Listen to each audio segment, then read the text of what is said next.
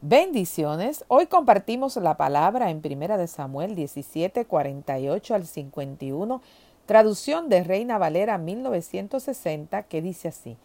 Y aconteció que cuando el filisteo se levantó y echó a andar para ir al encuentro de David, David se dio prisa y corrió a la línea de batalla contra el filisteo.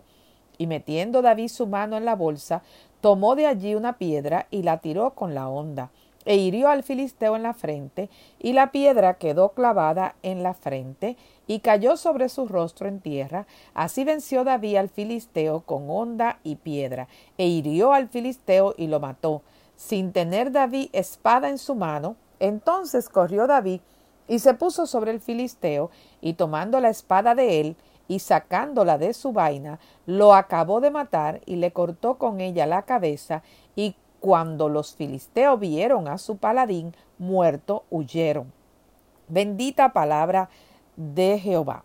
Hemos visto cómo David venció cada, cada uno de sus gigantes internos y sus emociones por medio de la presencia de Dios y su relación con él.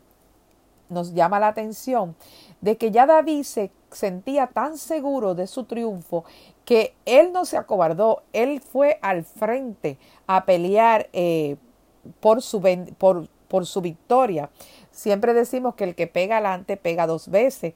Y David salió al frente, corrió a la línea de batalla y no llevaba, aquí dice que no llevaba espada. Y resultó que después que con una piedra, porque ese es el arma que él conocía, con eso era que él estaba acostumbrado a luchar, con eso era lo que Dios lo había entrenado, porque cualquier cosa sencilla en la mano del Señor se vuelve en algo poderoso. Ese era un arma que cualquiera pudiera pensar que no podía lograr nada, pero en la mano de Dios se volvió poderosa para derrotar gigantes no solo eso, cuando él termina de derrotarlo, él utiliza su propia arma, su propia espada del gigante para eliminarlo, para, para terminar con el gigante. Porque a veces dice la, la, palabra, ¿verdad? Que cuando vienen contra ti, con la misma arma que vienen contra ti, delante de ti caerán. Delante de ti, el que contra ti conspirare, delante de ti caerá. Y eso fue lo que él hizo. Delante de él cayó, pero cayó con su propia alma, con la misma que pensaba derrotarlo, con lo que él estaba tramando para hacerle daño.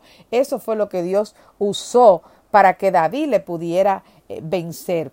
Ya todo estaba listo para que él venciera. Ese gigante físico ya lo podía vencer porque ya en el espíritu, ya en su mente, ya en su corazón, él se consideraba vencedor. Para que Dios se glorificara por medio de él, él estaba listo.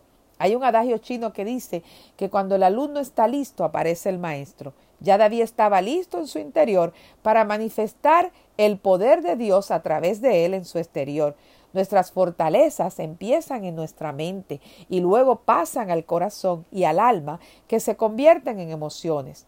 Debemos hacer como David, que las combatió primero en su mente y luego físicamente, pero aunque la estaba combatiendo en su mente, hacía ejercicios físico para combatirla. ¿Cómo, que, ¿A qué me refiero en esto? Para él saber que él podía derrotar animales salvajes, él tuvo que pelear y enfrentar animales salvajes.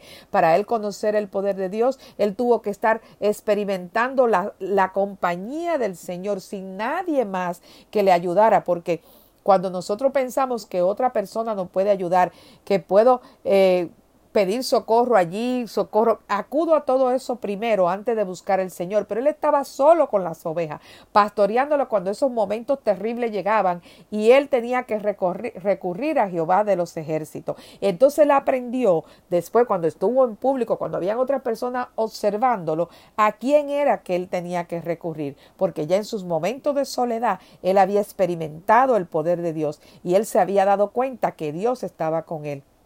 La única forma de nosotros combatir nuestra mente, la batalla en nuestra mente es teniendo una relación con Jesús. El, el, permitirnos conocer a Jesús y conocer al Padre a través de Él. Lo podemos conocer por medio de la palabra, al igual que David, teniendo tiempo con él, sacando nuestro tiempo para estar en presencia del Señor. El gigante no pudo intimidar a David, pero David le dio directamente en la frente, destruyendo todo su poder. El menosprecio a David, él menospreció a David porque lo estaba mirando humanamente y no podía ver quién estaba con él espiritualmente. Tus enemigos no pueden ver naturalmente el que va contigo, pero son derrotados por el poder de su fuerza. Ellos son derribados porque desconocen el poder de las armas de del que va contigo, que son espirituales para la destrucción de todas fortalezas. Amén. Espíritu Santo de Dios. Te alabamos, te bendecimos, te adoramos, glorificamos tu nombre, Padre amado.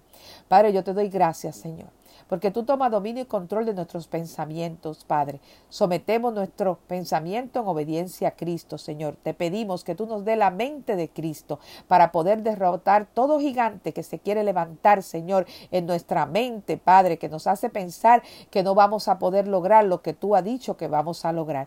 Padre, ayúdanos a estar conscientes de que mayor eres tú que está con nosotros que el que está en nuestra contra. Padre, que podamos tomar dominio y control de nuestro tiempo, mayordomía de nuestro tiempo para estar mucho tiempo contigo en tu presencia y conocer al Dios que nos ha amado. Espíritu Santo de Dios, levántanos, Señor, fortalécenos, haznos, haznos imitadores de ti, Padre amado. Señor, que anhelemos tu presencia, porque en tu presencia, mi Cristo, somos más que vencedores y hay multitud de gozo. En tu nombre poderoso, mi Jesús. Amén y amén. Visítanos en www.compartiendolafe.org. Si este audio ha sido de bendición a tu vida, te invito a que lo compartas y que juntos podamos compartir la fe en el nombre poderoso de Jesús. Amén y amén.